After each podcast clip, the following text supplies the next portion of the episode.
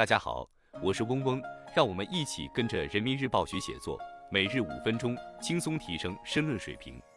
今天我们精读的题目是“平台更清朗，服务更便民”，来源于人民日报二零二四年一月三十日的人民时评部分，作者是金鑫。文章的主题是民生服务，生活服务类平台的价值在于通过数字化赋能，提升生活舒适度、便捷度。消除附着其上的牛皮癣，才能真正便民利民。以下是文章全部内容。近来，有些消费者反向选择低评分餐厅，成为餐饮业的热门话题。这是消费者对相关评分推荐机制真实性表达的不认同，对那些追求流量而忽视诚信的生活服务类平台提出了警示。生活服务类平台发布违规营销信息、组织操纵刷分控评等行为。不仅扰乱网络空间秩序，影响平台使用体验，还会延伸到现实生活，侵害消费者权益，甚至诱导违法犯罪，危害不容小觑。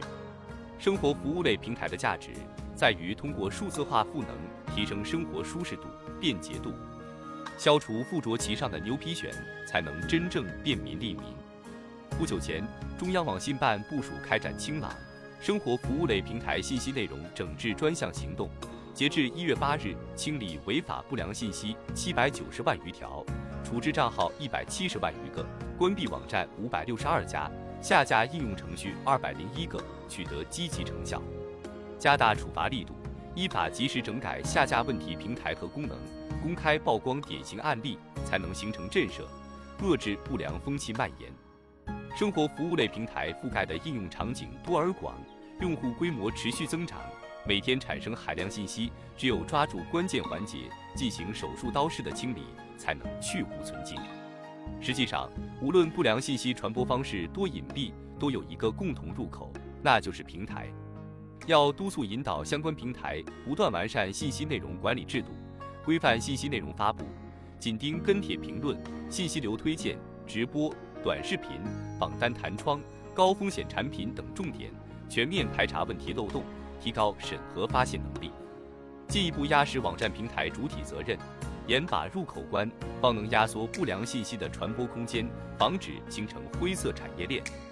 开展“清朗”系列专项行动，集中整治各类网络乱象，是网络生态治理的重要方式。但也要看到，网络生态问题很容易反弹回潮，要不断总结经验，强化线上线下一体化监管，加快形成长效治理机制。同时，要创新监管方式，用好大数据、人工智能等新的技术手段，建立方便用户举报的渠道和机制，提高举报处置反馈效率，构筑起全社会参与的监督防线，让不良信息无处藏身。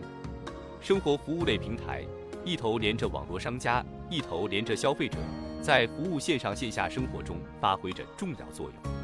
去年底。商务部等十二部门联合印发《关于加快生活服务数字化赋能的指导意见》，推动生活服务加快数字化转型升级，强化监管，补齐短板，升级服务，保持清朗，生活服务类平台就能更好满足人们高品质、多样化生活需求，在促消费、惠民生、稳就业方面发挥更重要作用。以上是今日精读的全部内容了，感谢大家的收听。今天我们的精读就到这里结束了，十分感谢大家的收听。本文因编辑发布有所删改，如需获取完整版高清内容，可添加嗡嗡获取。日拱一卒，功不唐捐。希望大家继续坚持学习，你我终将拥有美好的未来，加油哦！